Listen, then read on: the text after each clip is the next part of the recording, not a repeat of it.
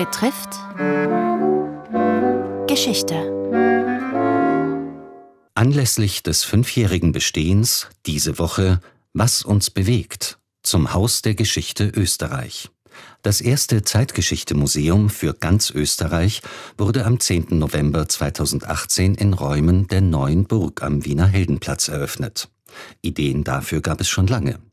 Die Historikerin Monika Sommer erzählt, das Haus der Geschichte Österreich hat eine wahnsinnig spannende und bewegte Geschichte. Sie ist eigentlich fast so alt wie die Republik selbst.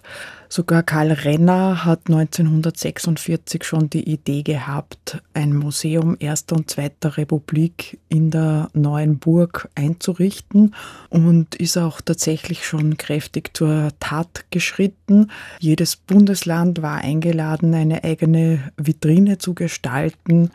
Dieses Museum wurde dann gar nicht fertiggestellt. Seine Nachfolger haben das Projekt nicht weiterverfolgt und es ist dann einige Jahrzehnte ruhig geworden um die Idee eines Zeitgeschichte-Museums. Es wurde allerdings dann so etwas Ähnliches eingerichtet, nämlich das Museum österreichischer Kultur in den Räumlichkeiten in der Neuen Burg unter der Federführung des Kunsthistorischen Museums.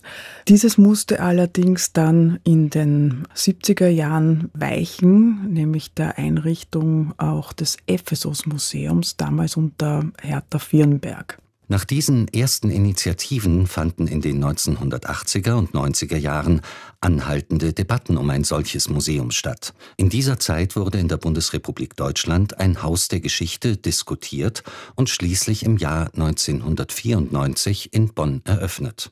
Diese Debatte ist auch nach Österreich übergeschwappt, wurde allerdings dann auch im Zuge der Ereignisse des Jahres 1986 und 1988 mit der sogenannten Waldheim-Affäre und mit dem Bedenkjahr 1988 dann quasi von dieser gedenkpolitischen Novität überrollt einer derjenigen, der sich sehr für die Gründung einer ähnlichen Institution wie das Haus der Geschichte Österreich heute ist, eingesetzt hat, war Leon Zellmann. Leon Zellmann als Überlebender des Holocaust hat sich ganz stark dafür gemacht, das Palais Epstein direkt neben dem Parlament liegend zu einem sogenannten Haus der Toleranz zu machen.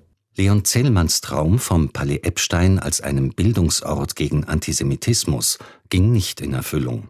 Das Parlament übernahm die Räumlichkeiten zur eigenen Nutzung. In diesen Jahren entstanden unterschiedliche Museumskonzepte. Das Ringen um die Darstellung österreichischer Zeitgeschichte war nicht zuletzt geprägt von politisch-ideologischen Interessen. Monika Sommer die Konzepte rund um das Haus der Geschichte Österreich, für das es damals auch noch ganz unterschiedliche Namen gegeben hat, Haus der Republik oder Haus der Zeitgeschichte, also auch da war man sich nicht ganz einig, die waren natürlich auch sehr ideologisch geformt. Die Geschichte des Hauses der Geschichte zeigt wie immer wieder die beiden ehemaligen Großparteien, Sozialdemokratische Partei, ÖVP, gerungen haben um ein Konzept, um eine Vorstellung von quasi einer gemeinsamen österreichischen Vergangenheit, wenn man so will. Es ging aber darum, immer um ein Aushandeln, um ein Ausverhandeln, wer hat die Oberhoheit auf die Interpretation. Und meine These ist es eigentlich, dass man dann Post-Waldheim gar nicht so stark um die Zeit des Nationalsozialismus gerungen hat, sondern es ging eigentlich im Wesentlichen darum, wie stellt man die Jahre davor dar, sprich die Jahre 33, 34 bis 38, für die man ja nicht einmal einen Begriff gefunden hat, der nicht Ideologie transportiert. Also die einen haben ja sehr stark die Selbstbezeichnung des Regimes verwendet, sprich Ständestaat, und die anderen den Begriff Austrofaschismus. Sie hörten den ersten Teil einer Reihe mit Monika Sommer, Direktorin des Hauses der Geschichte Österreich.